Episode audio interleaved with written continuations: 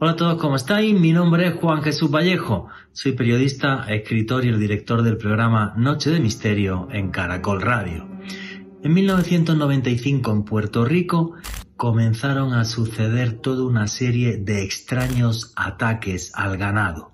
Las reses aparecían muertas, desangradas, con dos incisiones pequeñas en su yugular. Heridas muy extrañas, porque por ejemplo hay veces que se extraían órganos, como por ejemplo un hígado, pero a través de un orificio muy pequeño. El mismísimo Parlamento de Puerto Rico mandó una comisión de investigación con los mejores biólogos del país. Pero el enigma persistió y ese enigma se acabó convirtiendo en la historia del chupacabras. Los monstruos no solo son reales, sino que están entre nosotros. Si queréis saber de esto y mucho más, del enigma de los monstruos, no os perdáis el último podcast de Noche de Misterio. Noche de Misterio. Juan Jesús Vallejo.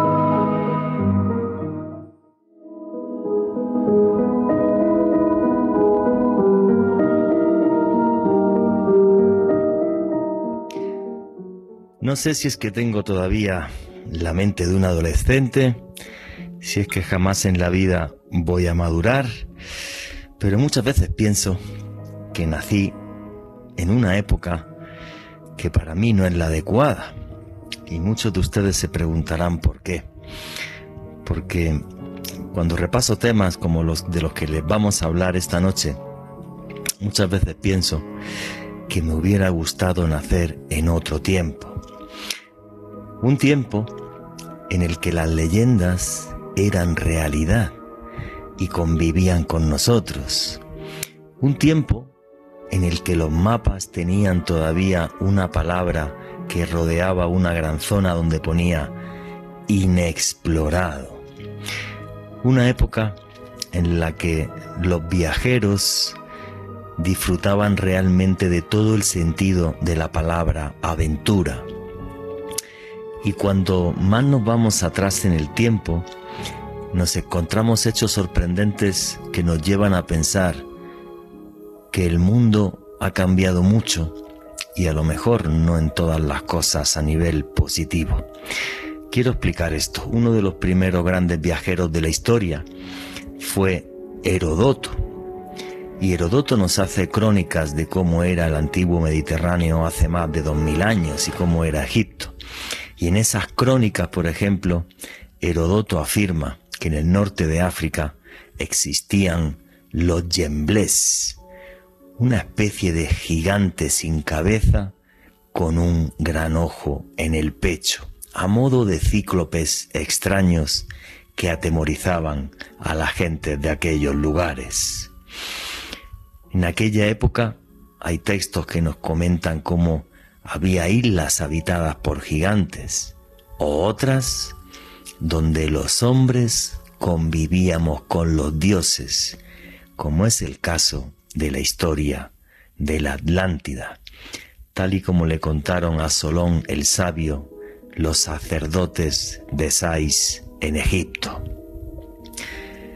Era un mundo fascinante, del que cada vez queda menos como si nuestra imaginación se fuera atrofiando.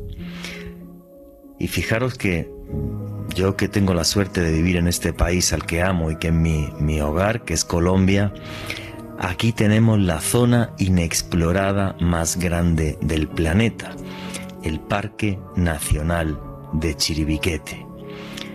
Todo un mundo perdido, olvidado, que quizás es mejor que siga siendo así, ya que el hombre moderno tiene la fea costumbre de emponzoñarlo todo, de envenenar y contagiar todo lo que toca. Fueron épocas de leyenda, pero épocas de leyenda que todavía tienen sus ecos en el presente. Y me fascina que tengan esos ecos y esa vigencia en el presente, porque cuando me enfrento a hechos así, Me dan ganas de volver a coger otra vez la maleta, como aquellos diez años que fui reportero, un avión e irme a selvas perdidas del mundo donde siguen sucediendo hechos de leyenda, como es por ejemplo en Sumatra, en Indonesia, donde infinidad de testigos, algunos aventureros, periodistas, gente local, afirman que se han encontrado con el Oran Pendek, el hombre pequeño, una especie de hobbit que habitaría todavía algunas de aquellas selvas. Luego voy a decir los testimonios con nombres, apellidos, fechas, porque aquí lo que hacemos es periodismo. Y en el periodismo los hechos son los que son. Y ustedes deciden qué hay detrás y qué no. Luego les comentaré, por ejemplo, mm, diferentes historias, pero ahora me venía a la mente, hace muchos años, en el año 2005, yo hice una serie de televisión que se llamó América Mítica en televisión española y se emitió en televisión española eh, internacional. Y cuando estuve investigando en las selvas del Madidi, en Bolivia, pude entrevistar a un aventurero de aquella zona, un gran conocedor de la zona que se llama Tico, Tudela, y él me comentó cómo había eh, visto huellas del mapinguarí, una especie de Bigfoot o de Yeti que habita las selvas de la Amazonía. Pero es que en aquella investigación para hacer aquel documental entrevisté a uno de los mejores antropólogos de Bolivia y en la ciudad de La Paz me dijo, Juanje, es imposible que tribus que están prácticamente aisladas en el Madidi, muy lejos unas de otras, me describan al mismo animal una y otra vez, de en torno a dos metros, bípedo, con pelo rojizo, con un olor apestoso que les repugna, y conforme ven a los hombres, gruñen de una forma terrible y siempre salen huyendo. Y aquel señor me lo dijo delante de cámara, sin asustarse de que luego le pudieran criticar, incluso algunos científicos. Y historias como esta me hacen seguir viendo un mundo mágico. No sé si algún día em, encontraremos realmente al Mapinguarí o al Oran Pendek en las selvas de Sumatra, pero ese tipo de hechos nos invitan de nuevo a llevarnos, a retrotraernos hasta ese momento en el que el hombre era viajero, aventurero y se dejaba seducir por un romanticismo, por una belleza de lo que nos rodea, que poco a poco hemos olvidado. Y tanto la hemos olvidado que incluso estamos destruyendo nuestro planeta. Así que aquí les confieso que prefiero seguir siendo un niño, seguir creyendo en las leyendas y ojalá otra vez en mi vida pueda agarrar un avión y hacer otra vez expediciones a lo más profundo de la selva para enfrentarme y palpar esas leyendas que retornan una magia al mundo que jamás tenía que haberse perdido ni olvidado. Buenas noches, noctámbulos. Mi nombre es Juan Jesús Vallejo. Lo que queráis seguirme en redes sociales, mi Twitter es arroba Juan G. Vallejo, Juan J. E. Vallejo. En Instagram y en Facebook, Juan Jesús Vallejo. Y esto es Noche de Misterio. Y aquí lo que hacemos es periodismo de misterio. Nosotros os ponemos los hechos encima de la mesa y vosotros decidís qué hay detrás y qué no. Un fuerte abrazo a todos los hermanos latinoamericanos que nos escuchan tanto en directo como a través del podcast y de la playlist que tenemos en, YouTube, en Caracol Radio, en la, página web de YouTube de Caracol Radio. Cada día son más, estoy muy contento con eso y ver cómo toda América Latina sí es capaz de unirse en torno al misterio. Y aquí lo que somos, señores, es una gran familia, la familia del misterio. Para aquellos que os guste el periodismo de misterio, tenéis también un canal de YouTube que es oculto tras la sombra, repito, oculto tras la sombra. Ahí también vamos subiendo vídeos con noticias y con un montón de historias de periodismo de misterio. Qué pena que hayamos olvidado la magia que impregnaba y que rodeaba al mundo, que hayamos perdido ese romanticismo, ese ansia de descubrir sin límites que nos mezcla con lo mágico. Y nunca olviden esto, el hombre sin lo mágico no es hombre. Somos simplemente un mono desnudo, sin sentido, en un planeta que no comprendemos. Así que vamos a bucear hoy en esas leyendas y a sorprenderles con hechos reales, de monstruos o de seres muy diferentes a nosotros, pero que viven aquí, que están aquí, con infinidad de testigos, con todo un misterio y un enigma que nos desafía hasta este momento. Y arrancamos ya el programa sin más dilación. Alejandro Bernal, amigo compañero, buenas noches, ¿cómo estás? Buenas noches, Juan Jesús. Un saludo para usted, para Richie en los controles, para nuestra invitada de esta noche, Joana Arenas, y para todas las personas que reportan sintonía en este momento, y también para todos quienes nos escuchan en diferido a través del podcast que estamos publicando todas las semanas en la lista de reproducción de YouTube del canal de este espacio de Caracol Radio. Muchísimas gracias por el apoyo que nos han brindado en este espacio. Y en esta noche, Juan Jesús, vamos a bucear a través de la historia de los enigmas de algunos de los monstruos más emblemáticos de todo el mundo. Efectivamente, yo intenté hacer una pequeña lista. Bueno, esto daría para 10 programas tranquilamente, ¿vale? Y además otro día haremos otro sobre esta temática con investigadores de todo el continente y, de Europa. Pero bueno, hicimos una, una lista con lo que realmente a mí más me sorprende. Por testimonio, porque hay científicos implicados, la historia del Mapinguari es que la viví. Y recuerdo aquella entrevista a Tico Tudela en la ciudad de Rurrenabaque, al, norte-norte de Bolivia. Bueno, ciudad, es una pequeña villa que hay, que es la entrada ya al, al Madidi. Eh, que por cierto es uno de los parques, el segundo parque natural más grande del mundo, después de Chiribiquete. Entonces, eh, bueno, pues son historias que viví y que, y que, y que me impactaron mucho. Entonces hemos intentado hacer una lista que creo eh, que os va a sorprender. Alejandro Bernal, ¿crees que los monstruos existen o no? Eh, claro que sí, Juan Jesús, si no, no, está, no haría parte de este programa. claro está. Es como si me contratan a mí para comentar el fútbol, que, que, prácticamente no lo veo, sería algo ridículo. claro que sí, Juanje, y yo creo que más allá de las historias y leyendas que vamos a abordar esta noche, sin lugar a dudas, detrás de estos relatos de, de origen oral, yo creo que hay una gran verdad, hay un gran enigma, y hoy vamos a hacer un increíble ejercicio de periodismo de misterio. Vamos a poner datos, investigaciones, análisis científicos y también fuentes históricas que vamos a analizar con ustedes en las próximas dos horas. Bueno, esto a nivel científico, hay que decir la verdad, es una controversia enorme y algunos científicos por esto tienen unas broncas y unas peleas eh, tremendas. Nosotros no queremos entrar en ninguna polémica, nosotros vamos a dar los datos, las fechas, la gente, el, nombre de zoólogos, por cierto, algunos de ellos muy reconocidos a nivel mundial. Y, como siempre, tenemos también a otra persona que nos va a ilustrar sobre esto porque sabe mucho sobre este tema, y no es ni más ni menos que la periodista especializada en misterio. Joana Arenas, que trabaja en Más Allá en Red Más. Joana, buenas noches. ¿Cómo estás, amiga, compañera? Hola Juanje, buenas noches, buenas noches también para Alejandro y para todas las personas que se conectan todos los sábados con ustedes ahí para hablar de periodismo de misterio.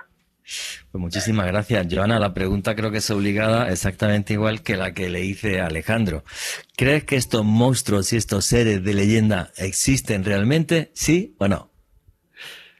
Claro que sí, Juanje. Además que son un misterio perfecto, es una mezcla entre la realidad y la leyenda, eh, con una cantidad de testimonios también que son completamente válidos y que nos lleva a ahondar por un mundo mágico, por algo que no nos imaginamos en muchas ocasiones, pero que por supuesto está presente entre nosotros. Y eso es lo que hace que estos monstruos o estos seres de los cuales vayamos a hablar hoy, pues se hagan aún mucho más interesante para nosotros y por supuesto para todas las personas que les gusta este tema del misterio.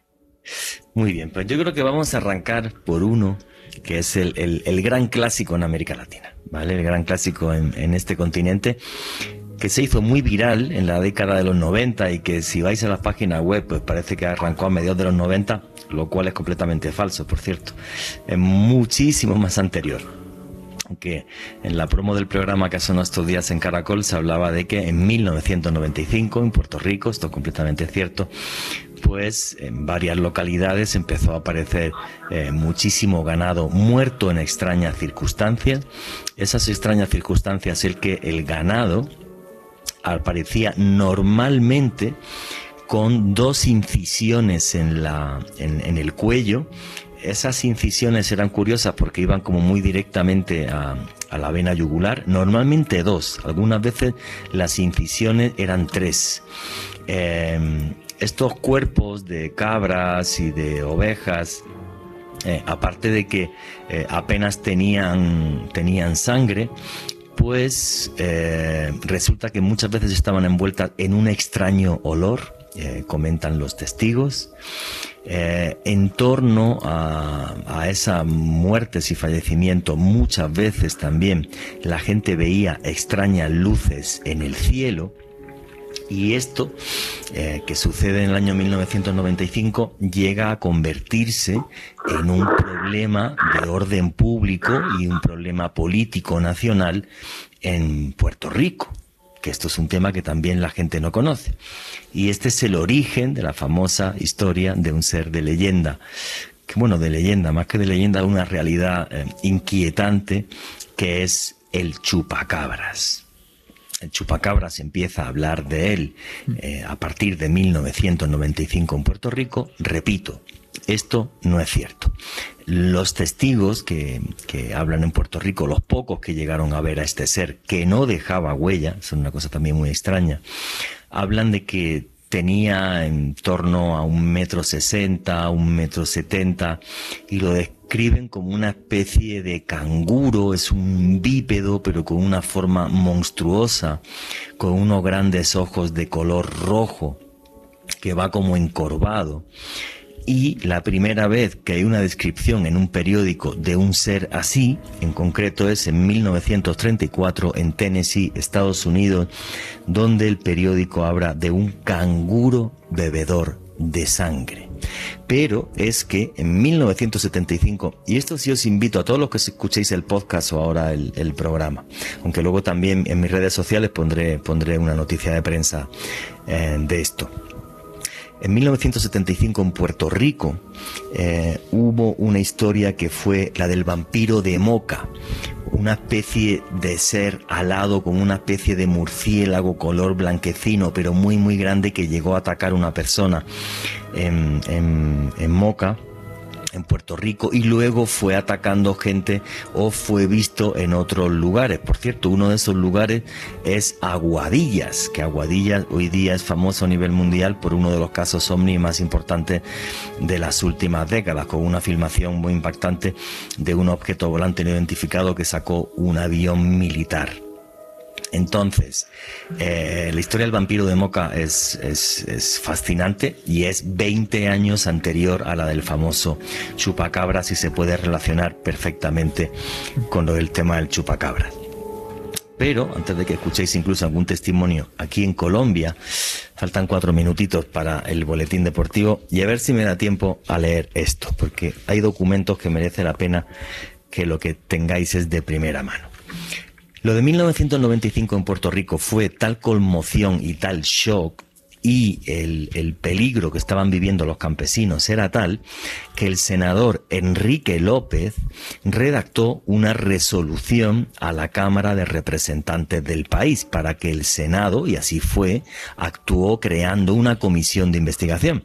Una comisión de investigación, por cierto, que jamás supo, ni con biólogos, ni con zoólogos, ni con nadie, cuál era el extraño ser que estaba causando esos destrozos en el ganado. Y quiero leeros esto porque me parece muy interesante. Repito, senador Enrique López, año de 1995, Cámara de Representantes de Puerto Rico.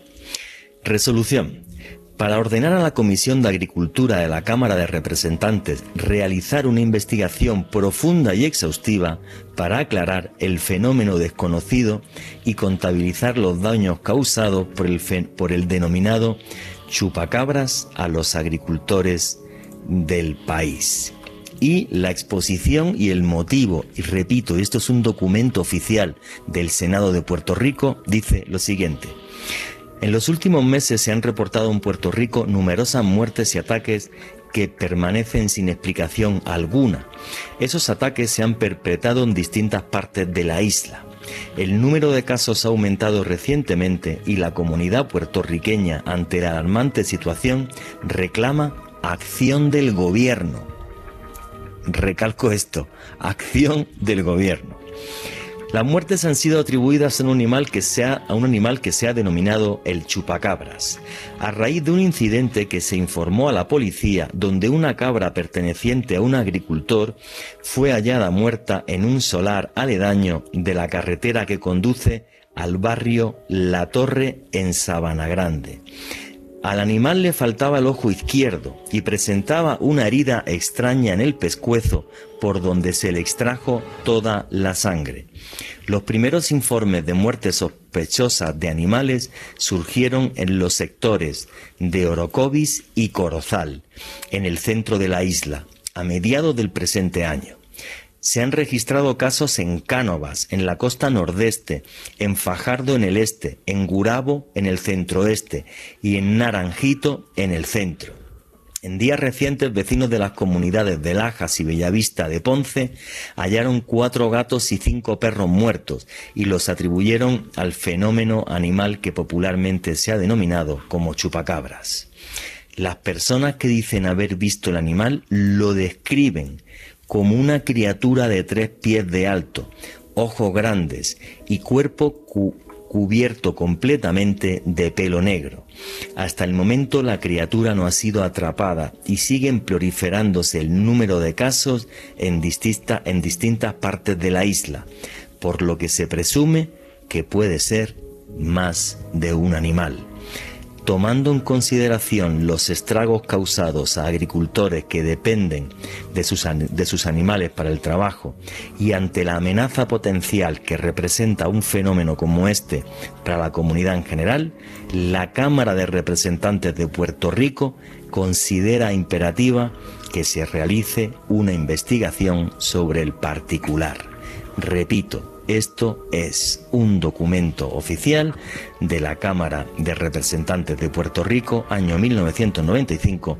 Lo escribe y lo expone el senador Enrique López. Esto, señores, no es una leyenda. Esto es una inquietante realidad. Monstruos, monstruos reales que están entre nosotros. ¿Qué opináis de esto? A través del numeral Enigma Caracol poner ahí vuestras opiniones. ¿Qué opináis de esta historia, de este documento oficial que os acabo de leer de la Cámara de Representantes de Puerto Rico? Y ahora pondremos también testimonio aquí en Colombia. En mi Twitter, arroba Juan Vallejo, Juan Vallejo, acabo de poner un recorte de prensa de 1975 en Puerto Rico sobre el vampiro de Mocoa. De Moca, perdón, el vampiro de Moca, para que lo podáis ver aquellos que queráis. También acabo de poner en el Twitter eh, un vídeo con un caso y veréis imágenes de un, caso de una historia de eh, el chupacabras aquí en Lorica, en, en, la costa, cerca de la costa eh, caribe colombiana. Entonces, pues lo que os decía, pues esto para mí, no sé qué opináis a través del numeral Enigma Caracol, no es una leyenda, es una inquietante realidad, por eso hay documentos oficiales como este del año 95 que os he leído en el, en el Parlamento puertorriquense, o mm, tenemos historias como ese recorte de prensa del vampiro de Moca que os he puesto. Por cierto, aquí en Colombia, en un libro que se llama La Marquesa de Yolombó, aparece también mm, un ser que habitaría en algunas regiones del país que aparecía hace siglos al que llamaban el bracamonte.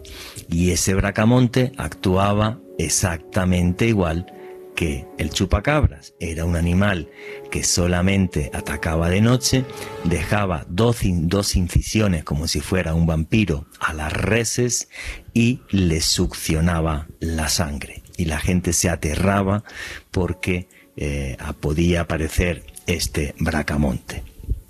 Os comentaba que esto no es una leyenda, es una inquietante realidad.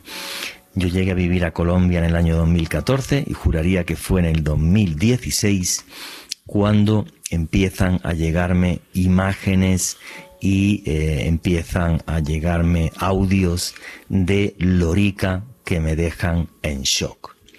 ¿Queréis escuchar uno de estos testimonios? Richie, ¿me puedes poner el audio que te envié, por favor? Eh, mira el video, eso fue ya una finca vecina de la finca de mi papá la noche anterior que vieron muchas esferas, la gente vio muchas esferas de luz por el cielo. Eh, estaban unos trabajadores, ronda, eh, tenían ganado junto para contarlo. Que de pronto llegó una neblina, neblina blanca, eso fue a las once y media de la mañana de ayer. Y en menos de un minuto la neblina se desapareció y quedaron esos cuatro novillos en el suelo, con forma de un triángulo, los dejaron. No tenían lengua. Yo les metí un palo por dentro, no tenían vísceras. Le sacaron la lengua y las vísceras sin derramar una sola gota de sangre. Bueno, esto no es una leyenda, esto es periodismo y esto es un testimonio. Y ese testimonio de un señor en una vereda de Lorica nos cuenta, fijaros esto, ven los campesinos cómo aparecen unas esferas de luz en el cielo once y media de la mañana, no estamos hablando de la noche cerrada ni nada de eso. Llega una extraña neblina y luego aparecen en el suelo cuatro novillos dejados en forma de triángulo que no tienen sangre, ni lengua, ni vísceras. Si queréis ver el vídeo, está en el canal de YouTube en Oculto tras la sombra y ahora mismo lo hemos puesto tanto en las redes sociales de Alejandro Bernal como en las mías, arroba Juan Vallejo. Ahí tenéis un vídeo donde cuento la historia y os pongo el vídeo que me llega a mí de Lorica en el año 2016 cuando mm, recibo también estos testimonios. Repito, no es una leyenda que se pierde en la nebulosa del pasado hablamos de testimonios, de hechos, de documentos oficiales en un parlamento como es el portorricense. ¿Qué hay detrás de esto? Joana Arenas, ¿qué opinas que hay? Yo viví esto contigo, trabajábamos juntos en otra cadena radial y vivimos esto contigo. Le tengo que dar la gracia públicamente, como siempre, eh, que alguien me hace un favor y más que es un amigo, a William Chávez, que es el que me hizo llegar estos testimonios al ufólogo colombiano William Chávez. Tú viviste aquello conmigo, ¿te acuerdas? Porque además, a la vez que sucedía esto en Lorica, en la región de, eh, era en Cundinamarca y en algunos sitios de Boyacá, empezaron también a aparecer, a aparecer ganado muerto en extrañas circunstancias. ¿Te acuerdas de aquello, Yoja? Claro que sí, Juan Jesús, me acuerdo perfectamente porque después de este primer testimonio empezaron a llegar casi que todos los días testimonios de personas que nos escribían por redes sociales, llamaban a contarnos, a enviarnos fotos.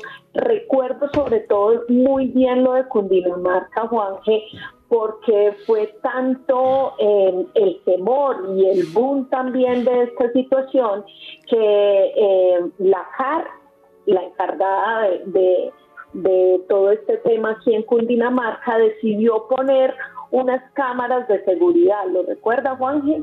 Estuvimos pendientes de esas cámaras, estuvimos pendientes de qué era lo que se iba a registrar allí y pues la respuesta de ellos fue que se trataba de perros sarnosos. Recuerdo muy bien también que dijeron eso, pero los testimonios y sobre todo la característica con la cual eh, pues resultaban muertos estas reses y estas ovejas, pues era bastante particular, como usted lo, lo comentaba al inicio, y también como lo dice el testimonio, el testigo aquí que usted acaba de poner, los animales no tenían lengua y además lo más curioso de todo es la succión de la sangre de estos animales el ganado, una vaca, imagínense ustedes, para que eh, la maten pues eh, un, animal tan grande y que resulte muerto de esa manera, pues es algo bien particular.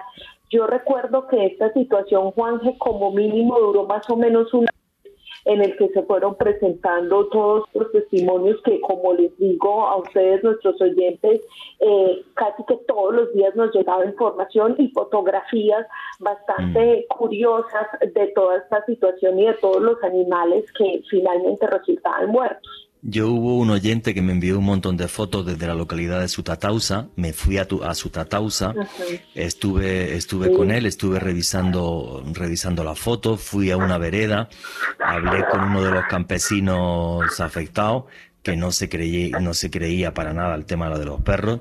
Eh, yo estuve viendo eh, dos cadáveres de, de, dos vacas, eh, tenían incisiones en, en el cuello, una tenía un pequeño orificio em, como por la tripa, ¿vale? Pero, pero, pero pequeñito, no sé qué le habían extraído, ¿no? Pero tampoco soy veterinario ni, ni le iba a hacer la autopsia a la vaca.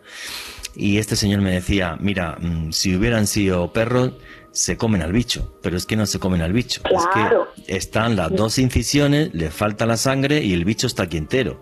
Y es lo que no podían entender. Decía, pues si, si han venido 20 perros, eh, solo uno se tomó la sangre, los otros 19 no han mordido a la vaca, solo mordió uno. ¿Y qué fuerza tiene para matar un novillo pequeño? Y a mí eso me impactó mucho, porque con todos mis respetos a, mm, a, todos los cuerpos científicos del mundo y tal, pero a mí un señor campesino que está todo el día ahí y que sabe lo que hay, que sabe lo que son los depredadores de la zona, cuando me cuenta eso, pues yo le tengo eh, todo el respeto a ese testimonio, porque ese señor no es que sepa del campo, es que vive en, el campo.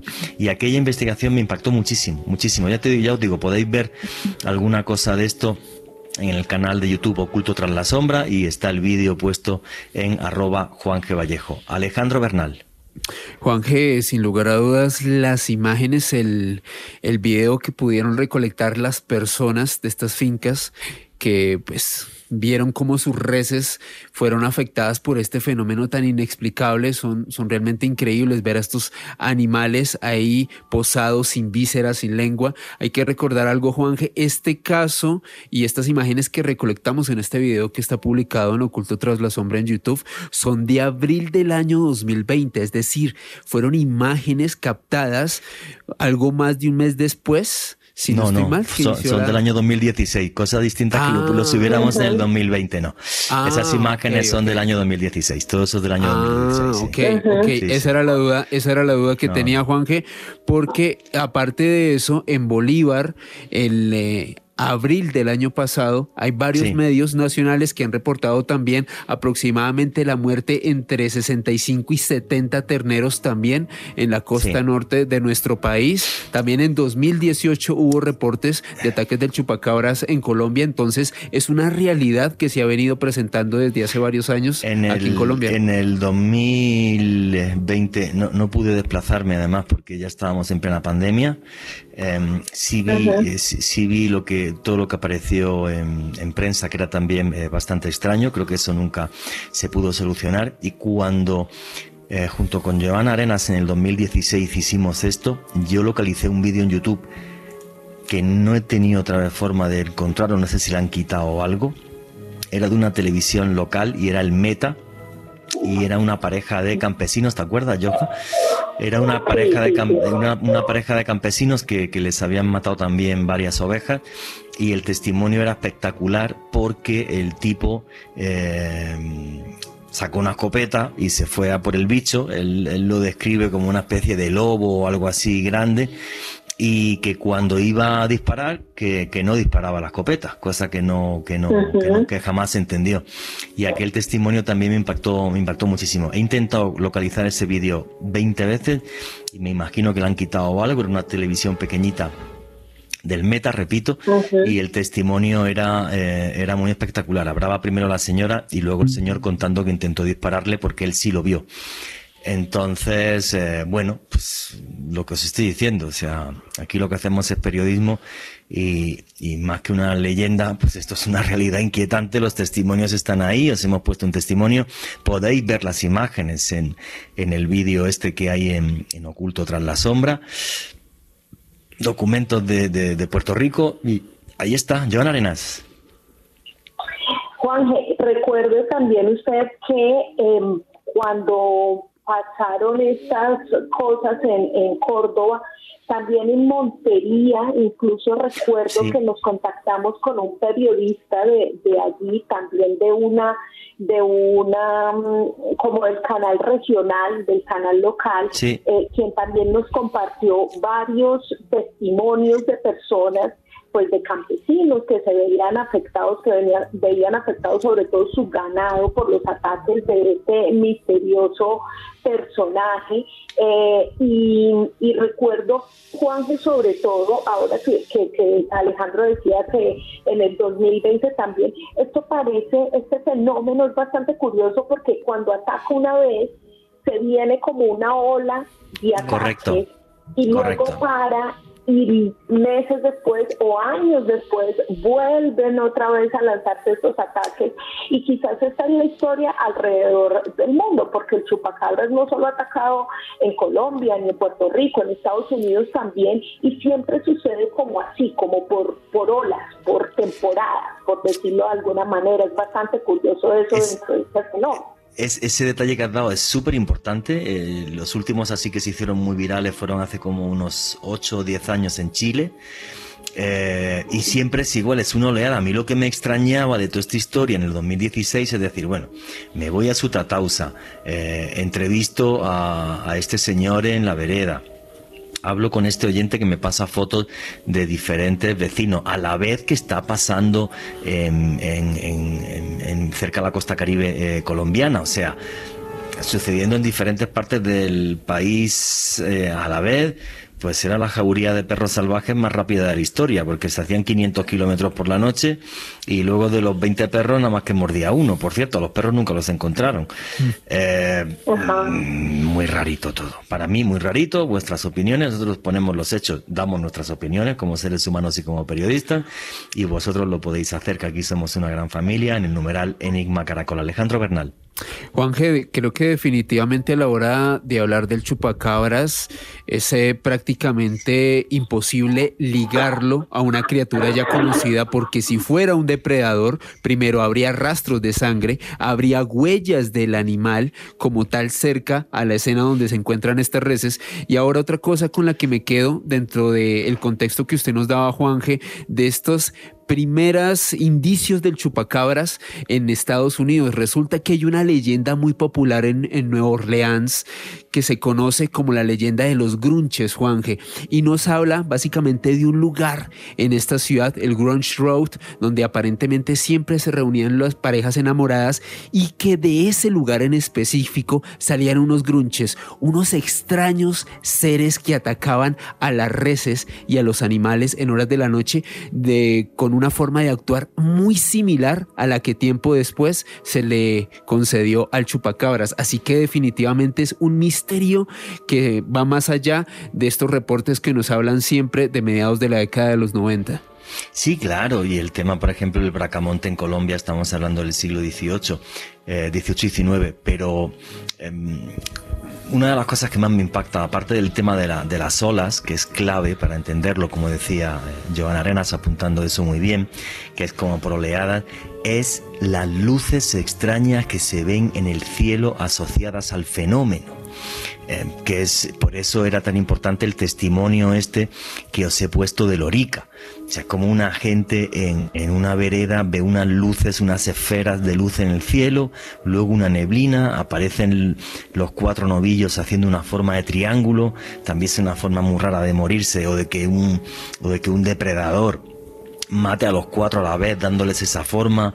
Eh, una de las cosas que decían los investigadores que yo he podido entrevistar, que han investigado esto más que yo en, en América Latina, me decían, una de las cosas que, que, que no podíamos entender es cómo aparecen dos o tres reses y aparece una al lado de la otra como si cuando atacaba el bicho, el resto no huía, como si se quedasen paralizadas, que es otra cosa que no entendían. Mm. Em, que si llega una jauría de perros salvajes y ataca a una vaca, aparte de comérsela, creo yo, si tienen hambre, no solo de chuparle eh, la sangre, em, el tema es cómo aparecía una vaca y a los dos metros otra vaca y a los dos metros otra vaca era algo muy extraño cuando estaban en un potrero y podían correr e irse de una esquina a la otra. O sea, tampoco se entendía. O sea, eran, eran circunstancias realmente, realmente extrañas. A mí es un tema que, que me ha fascinado mucho, al que nunca me había enfrentado eh, hasta que vine aquí a Colombia como periodista eh, e investigador. También hay un par de casos en España. ¿eh? En España hay un par de casos en Navarra y hay otro caso en las Islas Canarias que fueron muy curiosos en, en los años 90 y tengo buenos amigos que, que los investigaron, Lorenzo Fernández, Iker Jiménez, eh, y hablamos de ellos, pero, pero no con la frecuencia y con el misterio con el que han pasado eh, aquí en América Latina. Y yo nunca me había enfrentado a un caso de estos hasta que no vine aquí a Colombia. Juanje, y también en Colombia y en esos casos que, que pues tuvimos la oportunidad de conocer por allá en el 2016, también se hablaba mucho de, de la relación que de pronto tenía este ser con el fenómeno ufológico. Sí, claro, las luces. En muchos de los casos, en muchos de los casos de Cundinamarca y sobre todo en Montería y en Lorica se vieron luces justo antes de que eh, aparecieran estos, estos, estas vacas y estas ovejas también así muertas. Entonces también hay una conexión ahí particular, podríamos decir, entre estos dos fenómenos. Sí, sí, es algo mm, muy, muy extraño, como si de repente el fenómeno ovni se tornara agresivo, que hay casos. Aquí en Colombia tenemos uno conocido a nivel mundial que es eh, Arcesio Bermúdez, que falleció en el año 69 por estar cerca de uno de estos objetos, pero bueno, no con esa especie de agresividad, de virulencia y como asociado a esas luces, este ser monstruoso que aterroriza a la gente y que no deja huella que esa es otra de las cosas muy extrañas que hay en torno al fenómeno del chupacabra. Alejandro Bernal, ¿qué es lo que están preguntando los noctámbulos ahora mismo a través del numeral? Aquí Alejandro Aguirre nos adjunta una nota de Caracol Radio y nos comenta lo siguiente. En varios municipios de Boyacá hay registros donde ha aparecido ganado, bovinos y ovejas sin vida. No presentaban rastros de violencia normal. ¿En dónde? ¿Me lo puedes repetir? En, Boyacá, Juan G. Ajá. En Boyacá. ¿En qué, año? Aquí estoy revisando la nota, es de Caracol Radio, año 2016, y hace referencia precisamente de la oleada que usted estaba comentando con Joana. Sí, sí, es que Muestra las fotos, Juan Jesús, y es un caso que ocurrió de 21 ovejas atacadas en Caldas, Boyacá. Curiosísimo. Pues ese, por ejemplo, no, lo recordaba. ¿Qué más preguntas y comentarios hay, Alejandro? Aquí Jaime Gutiérrez nos dice, hay una rama no reconocida de la biología que se ha encargado de investigar el caso de las criaturas enigmáticas, que es la criptozoología, cuyo fundador es el zoólogo belga Bernard Hubelmans, tratada como pseudociencia. Bueno, sí, sobre eso hay una pelea que tienen ahí del carajo, ¿vale? Em, sobre la criptozoología, la pseudociencia, no sé qué. Y es un tema con sinceridad que me aburre tanto que casi que prefiero ni comentar, que se pelee, que se pelee el que quiera pelearse. Nosotros hacemos periodismo, ponemos los hechos, ponemos los testimonios, ponemos los recortes de prensa. Ustedes deciden y el que quiera pelearse, pues para eso siempre hay tiempo, hacen falta dos y uno que somos nosotros, no tenemos ninguna gana. ¿Qué más preguntas y comentarios hay? Héctor Fanor Muñoz, la mutilación de los animales es una realidad, solo que no sabemos qué o quién lo ocasiona ni con qué finalidad. El documento oficial acepta el problema, pero no lo esclarece. Eh, pero el tema de las mutilaciones de ganado es distinto al tema del chupacabra. Las mutilaciones de ganado que se hicieron muy famosas en, en diferentes zonas de Argentina hace ya eh, varias décadas es que aparecía eh, aparecían vacas que le faltaba un trozo y parecía como si se lo hubieran cauterizado, como si se lo hubieran cortado a bisturí con láser. Y eso es una historia muy diferente que sí también está asociada a la aparición de luces extrañas, hubo algún, algún veterinario, algún biólogo que dijo que eso eran reses que morían y era un tipo de parásito que hacía eso y se especuló mucho, pero es otra historia. ¿eh? El tema del chupacabras es muy distinto y eh, tiene una serie de connotaciones muy especiales como describía Joana, como has descrito tú, como he descrito yo, que es aparecen oleadas, eh, de, de, repente en un país aparecen tres zonas alejadas geográficamente a 500 kilómetros y, sucede a la vez y los testimonios son estos y las connotaciones curiosas es las incisiones en la yugular que succionan la sangre y en cambio al, el cuerpo se deja y no lo despedazan, que es algo muy extraño si lo hace un, un depredador. Y una jauría de depredadores más raro todavía. ¿Qué más preguntas y comentarios hay? Carlos Pérez, aparte de España, ¿qué otros lugares de Europa han reportado la presencia del chupacabras? Ahora mismo, con sinceridad, esa pregunta me pilla, me pilla fuera de juego. O sea, no sabría decirte si ha habido al, algún otro caso en Europa. Las historias de, de Canarias y de, y de, Navarra, como te he dicho, es porque la, yo tuve compañeros que las investigaron. En Canarias juraría que fue José Gregorio González y eh, en Navarra que estuvieron Lorenzo Fernández y Iker Jiménez, muy buenos, muy buenos amigos, por cierto. ¿Qué más preguntas y comentarios hay? Gladys Ferro, hace poco aparecieron en Colombia y la explicación fue que eran jaurías de perros salvajes. Los perros salvajes devoran la víctima, no solo beben su sangre o comen sus entrañas. Eso es lo que me decía el campesino de Ceuta Tausa que yo entrevisté. Me decía, pues a mí que me cuenten lo que quieran de los perros, pero primero, el novillo solo tiene una mordida en el cuello. No tiene porque si te atacan una jauría de perros, como atacan los lobos, si lo habéis visto en un vídeo, uno ataca la pierna, la cadera. El bicho se lo tenía una mordida en, el cuello. Chao. Y no le habían tocado más nada. De los cadáveres que yo vi, sí había uno que tenía una incisión circular en el estómago. Ya. Ya. Entonces es muy extraño, sí. Muy, muy extraño. ¿Qué más comentarios hay? Diego López, ¿cuál es la topografía en común que tienen las apariciones del chupacabras? ¿Siempre están relacionados los eventos del chupacabras con apariciones de ovnis? No, no siempre. No siempre. Por ejemplo, en Sutatausa, cuando yo estuve, la gente con la que entrevisté, nadie había visto una extraña luz en el cielo, ni absolutamente nada. Sí, me dijo el, el, oyente que había un vecino que no quería que le entrevistara, por cierto, que no quería salir en ningún medio de comunicación, que una noche vio un pájaro extrañísimo, enorme, muy negro en el cielo. Pero a mí también me quedó la duda de ya también si era un poco eh, su gestión que tenía la gente de decir que es lo que está pasando, que no entendemos qué sucede con estas muertes del ganado, efectivamente. Efectivamente.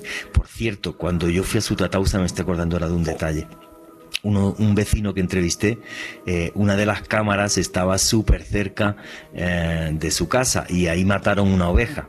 Y el tipo me decía, pues si es una jauría de perros, ¿cómo fueron? Que no lo grabaron las cámaras, mm, no pasó, o sea, simplemente la oveja apareció muerta. Ese testimonio, juraría que lo pusimos en aquel momento en la radio, pero sí. este sí me dejó que lo grabara, era muy espectacular. Decía, pues es que la cámara está aquí puesta, me llegó a verla, estaba en un poste de electricidad y me decía, la oveja apareció muerta aquí a tres metros, que era suya, la oveja, por cierto, que las tenía ahí al lado y dice, y esto pues, no se grabó en, ningún lado. Eh, algo muy, muy extraño, muy, muy extraño.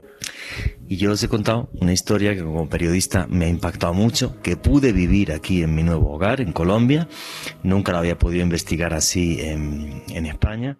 Y, que para mí sigue teniendo todas las interrogantes del mundo, por mucho que me digan que fue una jauría de perros salvajes, porque a la cabeza de esa jauría de perros salvajes estaba el perro Drácula, porque nada más que mordía, chupaba la sangre y el resto no comían nada. Es una cosa que jamás en mi vida entenderé. Así lo digo, que es como lo siento y es lo que opino. Vuestros comentarios y preguntas a través del numeral Enigma Caracol.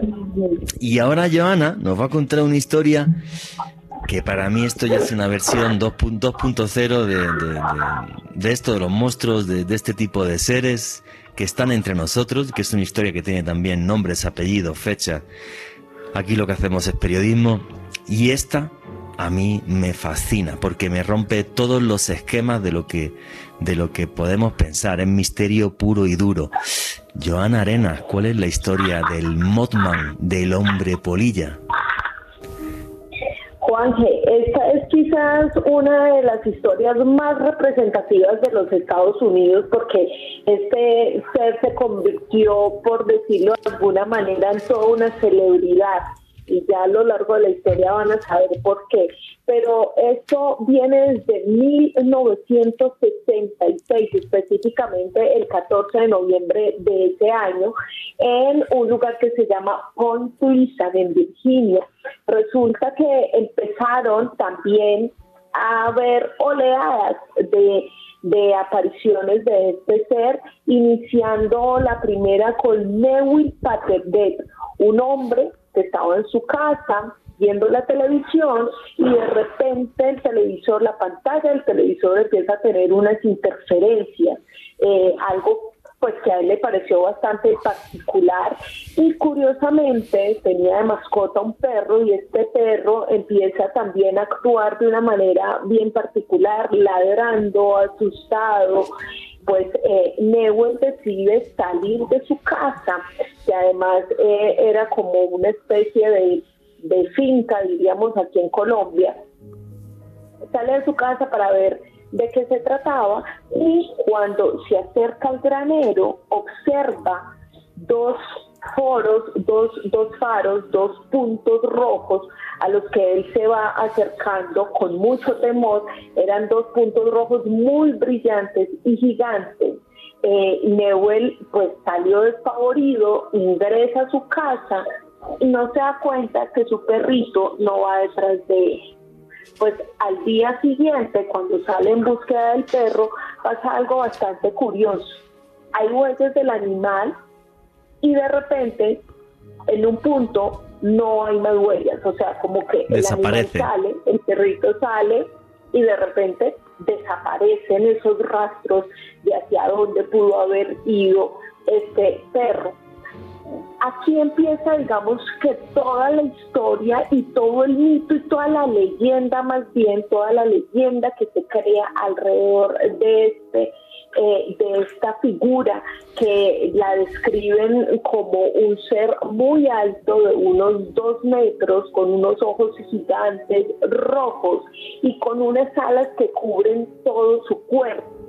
Hay algunos testimonios que plantean que tiene eh, una especie de nariz como parecida a la de un halcón. Hay otros que dicen que no, que solo que no se le puede ver sino eh, los ojos gigantes que pues eh, casi que hacen parte de todo su rostro. Pero mire, después del caso de Newell, al día siguiente, dos matrimonios que iban en la carretera. Uno de ellos era el matrimonio Scarberry y el otro el matrimonio Malet. Iban en el carro, tranquilos, andando por la carretera y de repente frente a ellos, pues se empieza a iluminar algo. Y les voy a decir exactamente qué dijo Linda Scarden sobre esa aparición, sobre ese día que se encontraron con el famoso hombre polilla. Linda dice que ella vio una estrella gigante y brillante que se fue acercando a su carro, que poco a poco iba estando mucho más cerca y mucho más cerca a ellos de repente frente al, al carro, frente al parabrisas del carro, ven a un hombre gigante con unas alas enormes. Ellos, por supuesto, despavoridos, quien iba conduciendo acelera, empieza el carro a andar a su máxima velocidad y ese ser que habían visualizado pues va volando como encima del carro a la misma velocidad. y esto es bastante particular. Claro, bien aterrador, Juan, y además diría uno, si fuera alguna especie de ave o un búho, como muchos habían dicho, pues a qué velocidad pueden volar estas, estas aves o este búho. Esto es bastante particular. Ellos se dan cuenta que de repente este ser eh, los deja de perseguir y de alguna manera asciende y se pierde entre los árboles. Estas historias, pues por supuesto, eh, generan todo el terror dentro de, este poblado, van a buscar al sheriff, ellos cuentan lo que acaban de ver y a partir de allí y durante un año empezaron a haber varios avistamientos, se cuentan más o menos 100 avistamientos solamente en Point wow. 100 avistamientos en un año. Y allí también entonces empieza el investigador John Key a recopilar todos estos testimonios, a investigar sobre estos avistamientos y digamos que él eh, en su libro sobre el Mothman, el libro que se llama El Mothman, pues empieza a contar todos estos testimonios y estos casos en particular que va registrando y es allí cuando esta historia se hace muchísimo más famosa.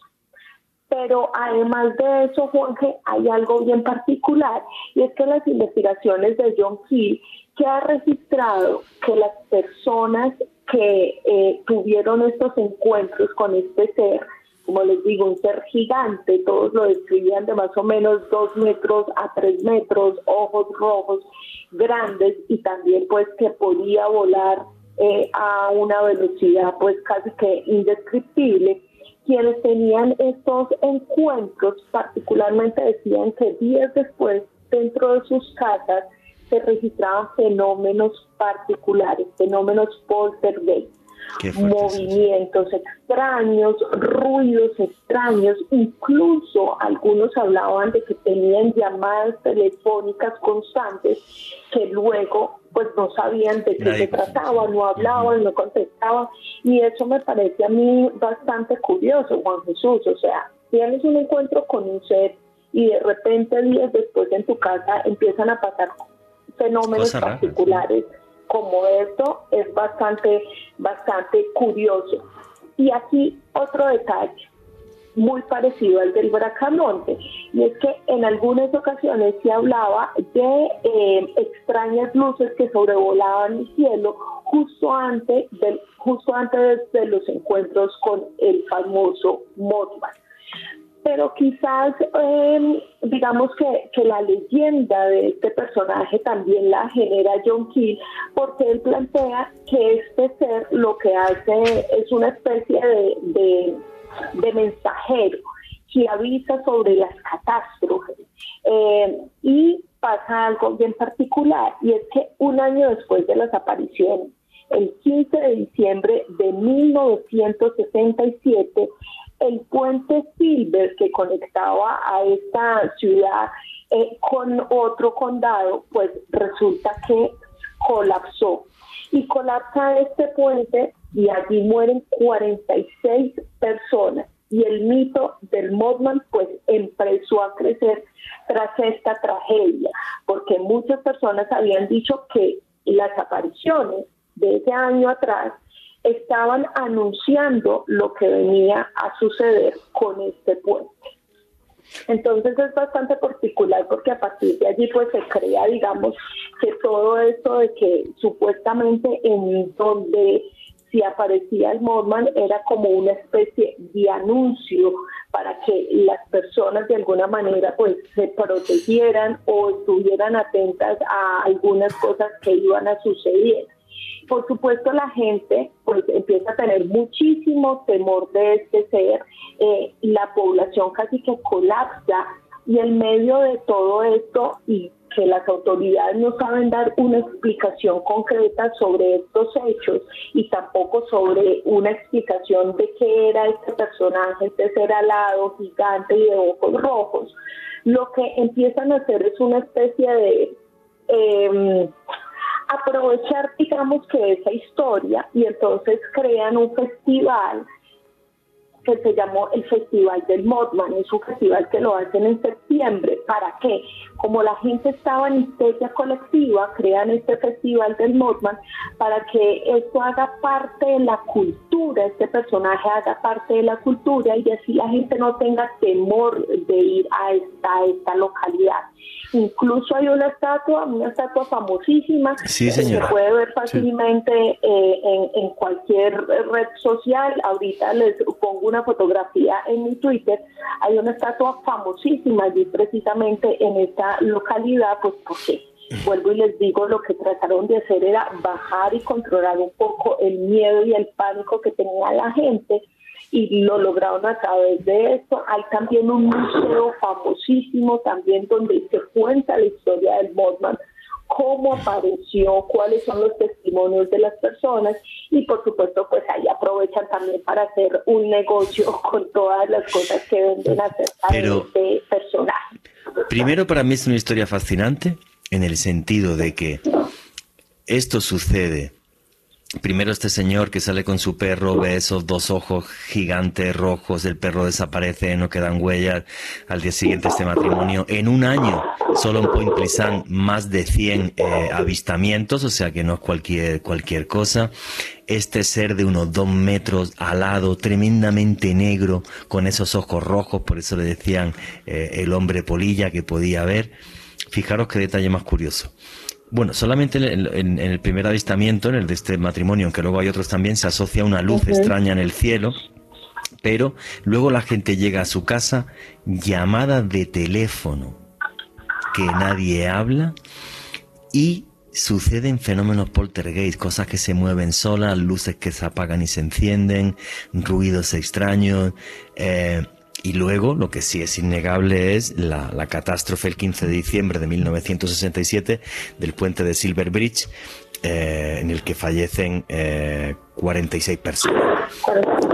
Para, para, John Keel me parece genial su, su hipótesis, es que este ser no es de este mundo, que esto es otra cosa de otra realidad y que viene a avisar señores, va a suceder algo, pero no sabe contarnos qué va a pasar, aunque él es como si fuera capaz de adelantarse al tiempo. Es su hipótesis y me parece eh, genial. Yo no tengo una hipótesis realmente formada sobre el tema del Modman. A mí lo que me recuerda o lo que, o lo que pienso cuando hablo del Modman es siempre lo mismo. Tenemos una visión muy parcial de lo que es la realidad. Pensamos que la realidad lo que palpamos y lo que vemos y que fuera de ahí no existe nada y que de fuera de ahí nada puede interactuar contra nosotros. Y creo sobre nosotros o con nosotros. Y creo que esa es una visión muy pobre de la realidad. Eso es lo que, lo que creo cuando Joan Arena me cuenta, también contado por cierto, eh, la historia eh, del Modman. Y luego hay una cosa que me encanta, y lo digo así de claro, los gringos para esto me parecen geniales. Ha sucedido esto, mucha gente lo ha visto, Señores, pero no nos tiremos de los pelos, o sea, hagámosle una estatua, esto es parte de nuestra historia y ya. Eso me parece maravilloso, eso llega a pasar aquí en Colombia, en América Latina, si hacen la estatua, a uno le molesta, a otro la tira, luego no sé qué, todos peleados, no, integrémonos en torno a, cosas que suceden y que nos sorprenden sin más, ¿no? Y contarlo con esa naturalidad y verlo con esa naturalidad. Alejandro Bernal. Juan G, el fenómeno del Modman trasciende las esferas de los fenómenos reportados en Estados Unidos, así como nos narraba Joan hace unos minutos entre los años 76 y 78 en Inglaterra, en Cornwalls, una, una localidad en, en este país, un par de jóvenes de adolescentes comentaron haber visto a un búho enorme, lo que ellos denominaban como un ser alado ojos rojos brillantes, aparentemente con un tamaño imponente, monstruoso, musculoso y curiosamente días antes de estos avistamientos en Gran Bretaña, Juan Jesús, también se reportó actividad ovni en esa zona. Ahora bien, hay otra cosa también clave a la hora de hablar del Mothman, precisamente sobre lo que mencionaba Joana, y es esta aparición de este ser que parece que conlleva un presagio de una desgracia. Y sobre eso tendríamos que remitir remitirnos, Juanje, a unas apariciones del Mothman que fueron reportadas en marzo de 2009 en Chihuahua, México. Curiosamente, Juanje, varios testigos también comentaron haber visto un ser de estas características, alto, alado, ojos brillantes y curiosamente, un mes después de estos reportes, estalló una epidemia de gripe A en México coincidencia o no, realmente el misterio es realmente impactante sobre las apariciones del Botman. Fabuloso contado y qué historia tan, tan, curiosa el tema de México, que después también apareció un virus, pues se podía haber aparecido en China, en Wuhan, y nos hubiera advertido de lo que venía. que vaya añito y pico que llevamos. Joan Arena. apareció y no nos dimos cuenta. Digo, la prensa local no dijo nada, ¿sabes? Porque, madre mía. Como dice Alejandro, digamos que esto, este fenómeno, eh, digamos, salió o, se creó en Estados Unidos, pero así como él lo dijo, pues alrededor del mundo se han venido generando otras manifestaciones. Y como siempre nuestros amigos los escépticos hablaban de que esto no era ningún ser particular, que no había ningún monstruo ni nada por el estilo, sino que eran polillas gigantes pero entonces ahí es cuando uno dice, bueno, polillas gigantes, esa es la explicación y la velocidad a la que vuelan, eh, ese también ese vuelo tan rápido que pueden generar, porque en muchos testimonios las personas lo veían en la tierra, o sea, con sus pies en la tierra y de repente pegaba un brinco y podía volar entre los árboles de una manera que no se podían explicar. Entonces ahí empiezan también con ese misterio. Otros decían, no, este es un búho, como el caso sí, lo del búho lo dijeron muchos. Alejandro. El caso de Inglaterra que decía Alejandro eh, lo relacionaban con el búho. De hecho, en Inglaterra eh, no le dicen el Botman, sino el hombre búho pero más cerca de nosotros, Juan G., y esto fue hace un par de años, en 1968, en Lima también hubo un avistamiento de este hombre polilla, una historia que investigó eh, Anthony Choi, que es uno también de, las personas que hace... Conocido, muy buena persona, muy buen investigador. Conozco a Anthony, esto es un programa, es un programa de televisión en Lima, sí. Cuenta, sí, señor, uno de una de las personas que hace periodismo de ministerio en Perú, pues resulta que allí tres hombres que estaban precisamente buscando un lugar para eh, pues lograr ver algún tipo de avistamiento ovni, tuvieron una experiencia ufológica y decidieron emprender camino hacia, eh, hacia Macahuasi, que es como una meseta al este de Lima pues ellos también iban en el carro y les pasó algo muy similar a lo del matrimonio en, Estados Unidos. Ellos empezaron a ver una luz bastante brillante que se les fue acercando poco a poco, poco a poco al carro hasta que se posó esa luz y ellos decidieron parar el carro, uno de ellos se bajó a mirar a ver de qué se trataba y él describe ese ser como un ser de casi dos metros, una espalda ancha, con una especie de cinturón, con alas gigantes y piernas y brazos muy delgados. Este personaje con mucho temor va en busca, pues quiere interactuar con este ser y en el momento en que le habla le dice buenas noches señor. Inmediatamente lo que hace este ser es que se desprende y, vuela inmediatamente entre los árboles. Son tres personas, con es que en este momento no tengo, se me escapan los nombres, pero fueron tres personas las que vivieron este caso y las tres coinciden exactamente en que vieron lo mismo, esa luz gigante, luego se acercan al ser y el ser emprende la huida de una manera pues casi que inexplicable. Entonces, eh, el fenómeno se repite y alrededor de todas las historias, eh, lo curioso es que todos coinciden en las descripciones. Y es ahí cuando uno se pregunta, ¿realmente esto es real? Primero la valentía de los testigos, porque es que encima tú cuentas que te ha pasado algo así, te dicen que eres un loco o que te has drogado o no sé qué. Luego, ¿por qué toda la gente va a contar exactamente eh, lo mismo? ¿Qué, beneficio tienen? Absolutamente ninguno, salvo que te, que te critiquen. Eh, Sí es verdad que el, que el caso de Point Pleasant en, Estados Unidos es muy especial porque fueron más de 100 avistamientos en un año, eso es una auténtica eh, barbaridad. Y luego otros casos como, como este que nos cuentas en Perú, no, se, no sabemos que haya habido ningún tipo de tragedia eh, asociada como si pasó allí en, en Estados Unidos. Pero para mí, ya os digo, y no sé qué opináis vosotros a través del numeral Enigma Caracol, ahora leemos vuestros comentarios para mí es algo que me recuerda que realmente la realidad que nos rodea tiene una serie de aristas que todavía eh, desconocemos, que están ahí, que nos sorprenden y que, y que, y que me parecen em, fascinantes.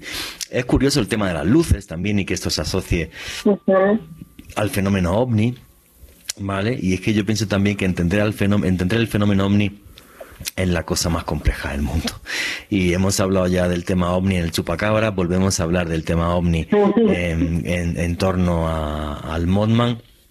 Y bueno, pues las luces están ahí y los testigos lo dicen. Ahora, cosas como el Modman me hacen pensar que esto más que de otro planeta o otra galaxia, esto es casi de otra dimensión o un, universo muy diferente al nuestro, ¿no?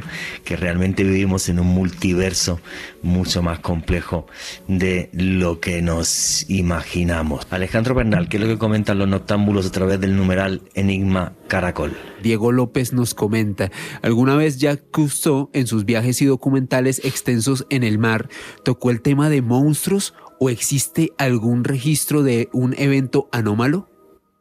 Bueno, de monstruos marinos podemos hacer un programa, no, tres o cuatro, tranquila, tranquilamente. Eh, bueno, para mí el monstruo más alucinante que hay en el fondo marino se llama Kraken, que es el calamar gigante.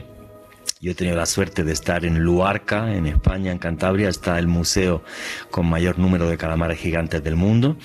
He estado allí con los investigadores, tengo un buen amiguete, Fernando González, que intentó filmar al, famoso Kraken a 4.000 metros de profundidad con, cables de acero y cámaras con sensores de infrarrojo. Y de eso es un día que podríamos hacer otro día, un programa Monstruos Marinos o Enigmas del Mar, que da también para, para muchos programas. Estaba viendo ahí algún comentario que hablaba sobre calamares gigantes y hablaban de 7 metros. No, científicamente hay uno medido de 21 metros de largo. O sea, pero bien grandecito, grandecito. Y, tiene, y tiene que haber más grandes por, por, por huellas cuando se pelean con las con, con, cachalotes. Cuando se pelean con cachalotes han salido cachalotes que han que han cazado y tienen y tienen marcas de las ventosas de los calamares gigantes que tiene que haber incluso incluso más grandes de 21 metros, o sea, una auténtica una auténtica una auténtica locura. Bueno, y aunque no vayamos a hablar hoy de monstruos en el mar. Hoy, si hacíamos un programa de, monstruos, teníamos que hablar del clásico, clásico, clásico y del típico, típico. Alejandro Bernal, háblanos de nuestro amigo Nessie. Sin lugar a dudas, Juan Jesús, una de las criaturas más importantes en el ámbito de los animales míticos. Este aparente plesiosaurio, como algunos lo denominan, aunque desde luego no es una criatura aún conocida o determinada por la ciencia, vive, en el lago Ness. Este es un cuerpo de agua que está situada en las tierras altas de Escocia. Hay que tener en cuenta un contexto aquí muy importante, Juanje y oyentes. Esta zona, como tal de Gran Bretaña, es un vergel para historias, para mitos de duendes, de hadas y desde luego también para la aparición de este extraño ser, de este monstruo del lago Ness. De hecho, otro dato curioso, a las orillas de ese lago, el gran ocultista Alistair Crowley tuvo una mansión, Boleskin House precisamente. Bueno, lo cierto es que los estudios al respecto de este monstruo nos llevan hasta el año 500 después de Cristo, Juanje, y aquí hay un contexto realmente muy interesante dentro de la investigación que hice y nos lleva hasta, hasta el señor San Columba.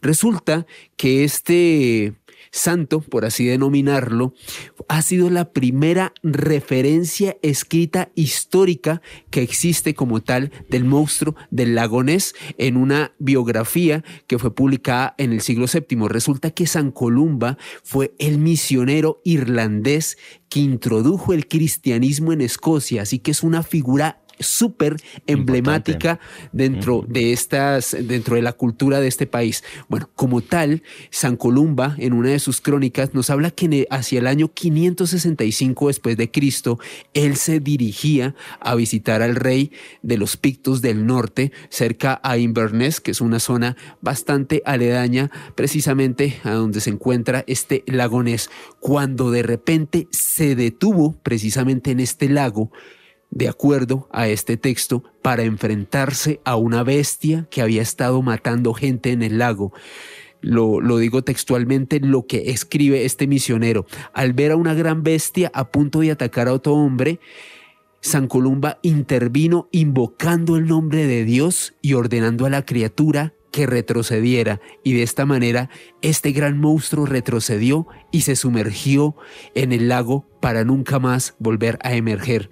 Le reitero, ese es como el primer testimonio, registro histórico como tal sobre este gran monstruo de lagones por parte de San Columba, el hombre que introdujo el cristianismo en Escocia. Ahora, Llegando a la era moderna, si hablamos del siglo XX como tal, se han desarrollado una serie de investigaciones pero como tal, dentro de los avistamientos que han sido registrados, nos tendríamos que remontar al año 1933. Resulta que estaban construyendo una carretera a lo largo de la orilla del lago y resulta que muchos de los conductores que transitaban por esta vía habían reportado observar a este extraño ser para describírselo a los oyentes como una especie de dinosaurio muy alargado con un cuello bastante extenso que cuando se asoma de, del lago tendría más o menos de 2 a 3 metros, un dinosaurio de un cuello bastante enorme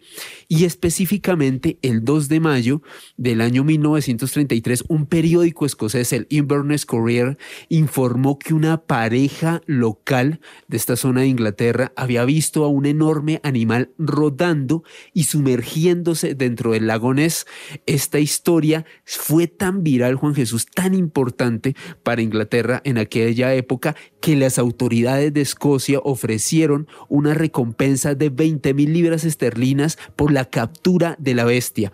Se creó una gran romería. Muchas personas comenzaron a viajar al lago obviamente. Eh, estimulados por esta recompensa tan grande, nadie pudo encontrar nada. Sin embargo, algo, algo que, que, me parece muy curioso en esta historia es que se comenta que algunos lugareños se hicieron de los servicios de un cazador muy importante británico, el señor Marmaduke Wetterer. Y este señor tenía una fama de haber podido atrapar y cazar a grandes bestias en África. Pues bueno, a este Marmaduke le encomendaron poder encontrar a este monstruo del lago Ness. Comentan que durante varios meses estuvo detrás de las huellas de algo que él denominó como un gran animal de cuatro patas que había observado circundando la orilla del lago Ness. El Daily Mail, de hecho, en un artículo de la, de la época, tituló una nota, El monstruo del lago Ness no es una leyenda, sino un hecho basado precisamente en el testimonio de este cazador Marmaduke Wetterer. Sin embargo, no encontraron ningún registro fotográfico y desde luego pues únicamente se ceñían al testimonio de este hombre.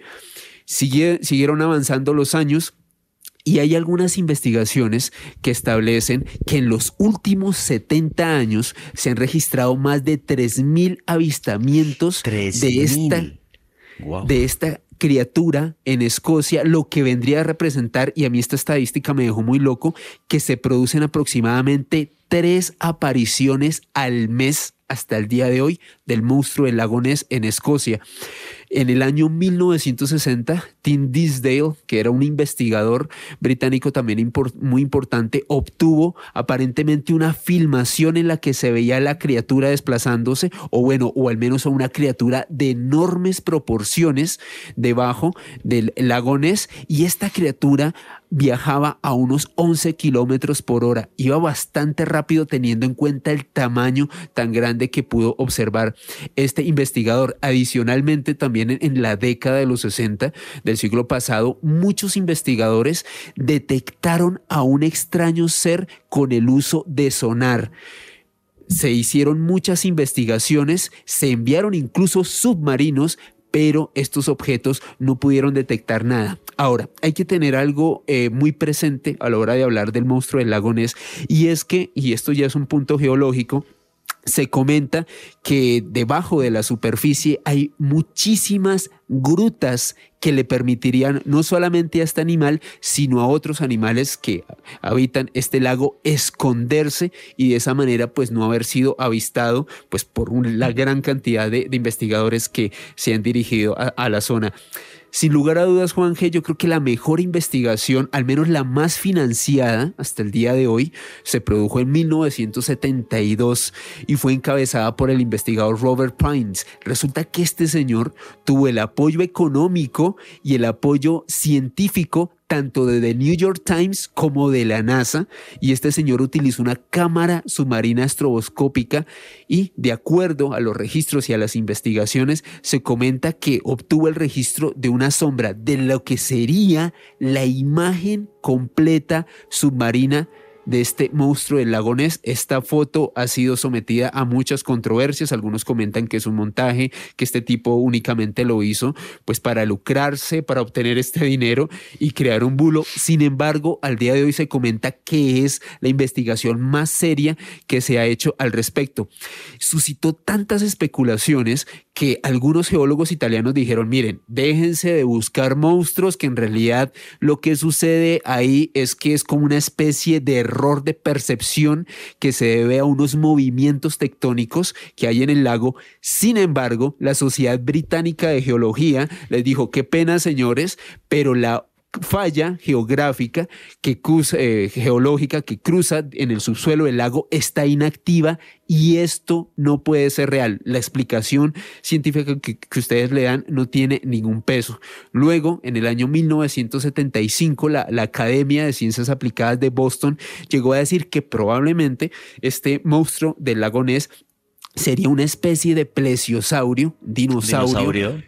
Gigante que quizás pudo haber sobrevivido sumergiéndose en las grutas de este lago durante millones de años y de esa manera aparecer en nuestros días. La pregunta que queda después de todas estas investigaciones, avistamientos, fotografías, leyendas y demás es, ¿será en realidad el monstruo del lago un plesiosaurio que sobrevivió desde hace más de 65 millones de años o es una especie que al día de hoy no ha sido, eh, no ha podido ser caracterizada por la ciencia.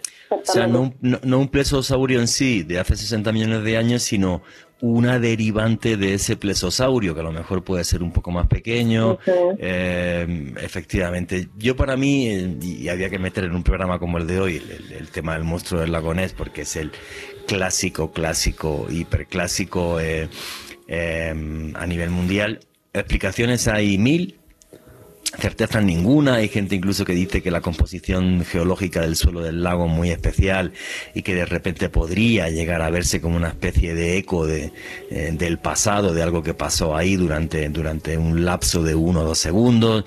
Hay, hay un montón de, hipótesis, pero es algo que yo nunca he estado en, el lago Ness. Sí tengo muchos amigos míos que han ido a investigar el tema de, de Nessie allí y, y una de las cosas que me fascinaba es que siempre me decían, oye, tú no sabes el cariño con la que la gente que vive cerca al lago hablan del monstruo. O sea, es parte de su vida y es parte de su cultura. Y se molestan cuando alguien viene para decir, no, pues esto es una tontería, no sé qué. Entonces la gente local eh, se enfada porque es parte de su cultura, de lo que le contaron desde niños y, el monstruo, tú has dicho, primer texto, eh, siglo VII después de Cristo, además un santo, espero que los santos no mientan. Em, entonces, bueno, pues, pues la, la, verdad que, que, que no, deja, no deja de ser curioso. Yo creo que que lo bonito también de esto es, bueno, pues que es un misterio que, que, nunca ha sido resuelto y que jamás va a ser resuelto, jamás, desde mi punto de vista jamás va a ser resuelto. Pues si quedaron un par de plesosaurios o tres, o un descendiente del plesosaurio, sí, porque uno solo se iba a aburrir mucho, aparte no podría tener hijos. No podía procrear. Efectivamente, pero si hubiera, eh, si hubiera Em, una pequeña familia de plesiosaurios eh, escondida en una, en una caverna, eh, bueno, serían obviamente muy, muy difíciles de localizar porque el lago Ness es muy, muy grande. Se llegó incluso a especular con que alguna de esas cavernas podía tener alguna salida al Mar del Norte y demás. O sea, hay, hay muchas hipótesis, pero bueno, era el, clásico de los clásicos y, la, la, exposición de Alejandro ha estado genial, pues porque bueno, aquí se ha llegado a meter también incluso eh, pues hasta la ciencia. Ha intentado, ha intentado meterse y, y, me parece, me parece genial, aunque sea un enigma que nunca se va a resolver. John Arenas, ¿qué es lo que opinas de nuestro amigo Nessie? Eh, no, Juanje, sin duda este es uno de los misterios y de las historias más clásicas y que pues eh, son muy apasionantes porque pues a lo largo de la historia se habla y se habla de este famoso ser pero finalmente no podemos eh, concluir nada. Yo lo que creo, Juanje, es que muchos, muchas de estas criaturas no están de alguna manera clasificadas. Hay muchos, muchas criaturas que nosotros no tenemos ni idea eh, que existen, que están guardadas en el fondo del mar, que de pronto nosotros no podemos tener acceso a ellas y que hacen parte precisamente de todo esto que se va convirtiendo luego en una leyenda. Recordemos también, Juan Jesús y Alejo eh, y todos los que nos escuchan, que aquí muy cerca a nosotros eh, también tenemos la historia de, del famoso Nahuelito en Argentina, que es un ser con unas características muy parecidas al monstruo del lago Ness y que también hace parte de la cultura de, ellos, ¿no? Sí, a mí, a mí ese es un tema que me parece eh, fascinante. Alejandro Bernal, lo que pasa es que tenemos muy... Hoy llevo tío el récord, no hemos llegado ni a la mitad del preguión del programa, o sea, teníamos seis temas, no he podido hablar del Oran ni del Mapinguari, ni Joana del monstruo de sea, hoy hemos batido el récord, ni la mitad del guion. Bueno, sí, efectivamente, pero bueno. Al próximo día, otro día, otro día hacemos, hacemos mucho más. Eh, Alejandro Bernal, ¿qué nos querías comentar del Nahuelito? Eh, no, pues Juanje, eh, pues esta es una de las criaturas más emblemáticas, podríamos decir que es la versión del monstruo de, del lago Ness en la Argentina y que estaría muy emparentada, Juanje, Joana y oyentes, con la leyenda del cuero, que es una leyenda de origen mapuche, de una aparente espectacular criatura dentro marina de la mitología de, esta cultura, una, una, especie de serpiente gigante. Los reportes de este Nahuelito Juanje nos remontan hasta finales del siglo XIX, más o menos 1897. El director del Zoológico de Buenos Aires, Clemente Onelli, comenzó a recibir una serie de reportes de personas que frecuentaban esta, esta zona. El, el, el, Nahuelito como tal ha sido reportado en el lago Nahuel Huapi, que se, que, que se queda ubicado en las provincias. Eh, muy cerca de Bariloche, entre Neuquén y Río Negro. Y bueno, pues este señor Onelli comenzó a encabezar una serie de investigaciones. Lo cierto es que esto se convirtió también en un gran boom, mediático, Juanje, porque muchos... Eh, digamos, personas que iban en búsqueda de oro en esta zona de Argentina, muchos norteamericanos atraídos por la leyenda de Nahuelito y también de encontrar riquezas, pues se fueron a la zona y varios medios en Estados Unidos, eh, revistas como la científica American hicieron, eh, digamos que replicaron información sobre este Nahuelito y de, los testimonios de cazadores norteamericanos como Martin Sheffield, quien comentó haber estado precisamente en el lago Nahuel Huapi y haber observado un enorme animal en el centro de este cuerpo de agua. Pues mira, te voy a contar una cosa, em, hay muy poco tiempo ya, pero bueno, muy, muy rapidito. Yo en el año 2004 fui a hacer un documental a Bariloche, que se llama Blanco y Azul. Está online, lo podéis buscar en la página web de Radio Televisión Española. Y em, como estaba con la gente de la oficina de turismo, eh, me presentaron a eh, un señor que era notario de Bariloche. Esa es la primera persona que filmó al Nahuelito. Eh, y fue una... Nada, eso no sale en el documental ni nada, eso es una historia con la que yo me quedé, ni siquiera escribí luego de eso, en aquella época estaba muy ocupado haciendo cosas en televisión. A mí este señor me dijo, odio a los periodistas, no quiero saber ya nada de esto, me dijeron que eres buena persona y tal, y, se sentó conmigo. Me mostró la filmación, la pude grabar con una cámara, eh, porque él me dijo, mira, a mí esto no me, interesaba, no me interesaba un carajo, cero. Pero como estoy harto de polémicas y que me insulten y tal, yo ya no concedo entrevistas ni absolutamente nada. Y él me dice que estaba con su hija pequeña, estaban pescando, me pone la filmación, eh, la filmación es desde la, desde la lancha, desde una barquita y se ve pero clarísimo una senda enorme de agua de algo que está buceando debajo, pero una estela, pero grande, grande, grande. Que yo esa afirmación se la enseñé a Fernando González, que es un naturalista español muy conocido, que ha hecho muchos documentales como aquello de, como esto de la búsqueda del kraken y demás. Y me dijo, desde mi punto de vista, eso es una serpiente gigante acuática. No, no le veía otra explicación. Este señor, me, hizo una copia de su archivo personal, porque tanto se obsesionó con esto que tenía recortes de prensa de toda la gente que había visto el abuelito mucho antes que él, aunque él fue el primero en filmar esta, eh, esta estela. Hubo una cosa que me dejó en shock, que no creo que, que, que nadie haya podido, no sé si está en internet, no creo. El primer reporte que hay de un avistamiento, pero ya no era de, la, de una serpiente y tal, sino de un dinosaurio o algo parecido a un dinosaurio en la Patagonia, no la hace un buscador de tesoros, ni. No, no. A finales del siglo XIX hay un bandido que se llama Bud Cassidy, que está en la Patagonia, y entonces, cuando se escapa hacia Chile, el comisario de Bariloche y los policías que le persiguen, cuando regresan, que no le trincan a Bud Cassidy, dicen, no, si no le hemos trincado. Pero es que nos hemos tenido que parar y dar la vuelta un rato porque vimos un dinosaurio. La cosa más loca del mundo. Y me enseñó los recortes de prensa de la época. Y eso me dejó en shock. O sea, para que el comisario, encima que el pobre, pues no había trincado a Wood Cassidy, comenta, no, pues es que lo que nos pasó, él y el resto de policías que iban con una cosa súper loca, que en principio ni siquiera tendría que ver con el abuelito, porque tanto la estela, lo que en lo que a mí me dijeron tal, sería una especie de serpiente muy grande, pero, pero aquel recorte de prensa, que, eso está en mi archivo en España, que nada que que me lo traiga, madre mía, Alejandro Bernal. Juanje, ya para finalizar el tema, acabo de publicar en mi Twitter, arroba Ale Press, con el numeral de esta noche, un video publicado por el Canal 13 de Argentina, un informe donde también se ve una estela enorme, aparentemente de Nahuelito, ahí para que lo vean. Y también aquí en Colombia tenemos nuestro propio monstruo del lagones, el diablo ballena en la laguna de Tota en Boyacá. Sí, claro, el, monstruo de la laguna de Tota. el tema del, del, Nahuelito es genial y otro día, ya, digo, ya hemos batido el récord, no me llega ni a la mitad del preguión, otro día Otro día lo contaremos con mucho más detalle. Es una historia que me fascina. A mí me fascinó después de la entrevista que tuve con este señor, que era un señor amable. Y repito lo que he dicho antes, ¿no? En, función de los testigos del Mothman, por ejemplo, en Perú, o la gente que vio esto en, Estados Unidos, o los testimonios del chupacabras acá. El problema de esto del misterio es que encima alguien comenta algo que ha visto y los brutos de siempre eh, los que no soportan que alguien hable de cualquier cosa que, que, no les gusta o no les interesa o les parece, no sé, extraña y les molesta, pues encima todo te insultan y demás, ¿no? Qué pena que tengamos que vivir en un mundo así. Alejandro Bernal, ¿qué preguntas y comentarios hay a través del numeral Enigma Caracol?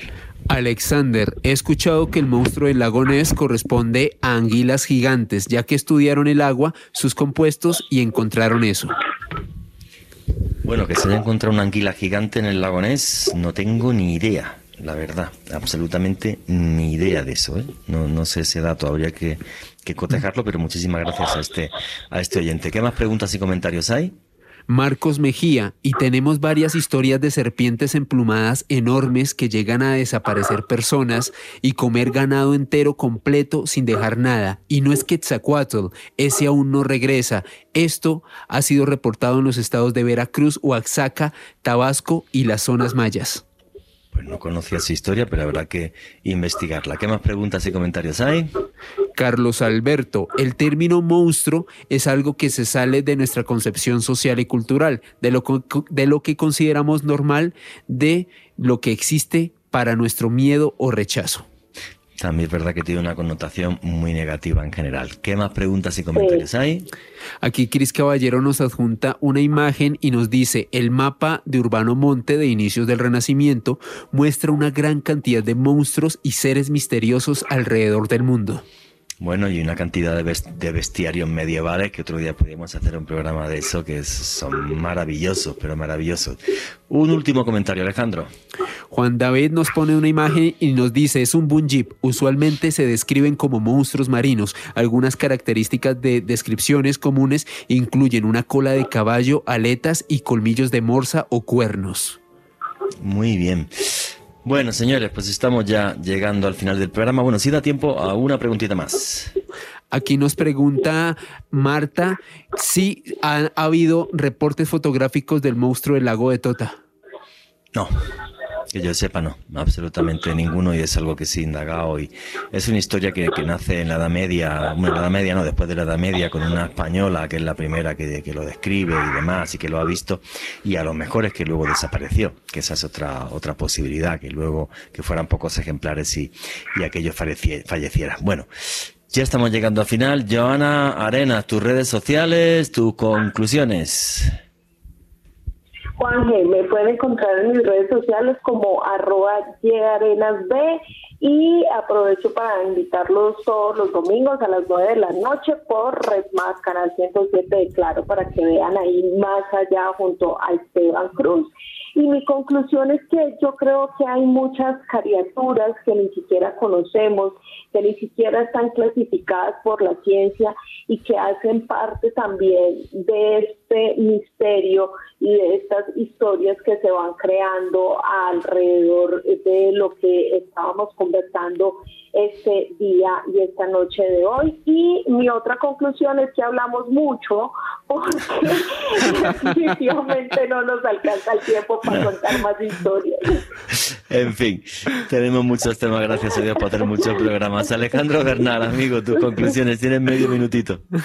No, Juanje, eh, fascinante el tema de esta noche e invito a los oyentes de, Noche de Misterio a que nos acompañen a un evento que estaremos realizando Juan Jesús y este servidor el jueves 5 de agosto, donde vamos a hablar sobre ovnis y las nuevas evidencias del Pentágono. Toda la información está en mi Twitter, arroba con doble S y en el Twitter de Juanje, arroba Juanje Vallejo. Muchísimas gracias, compañero.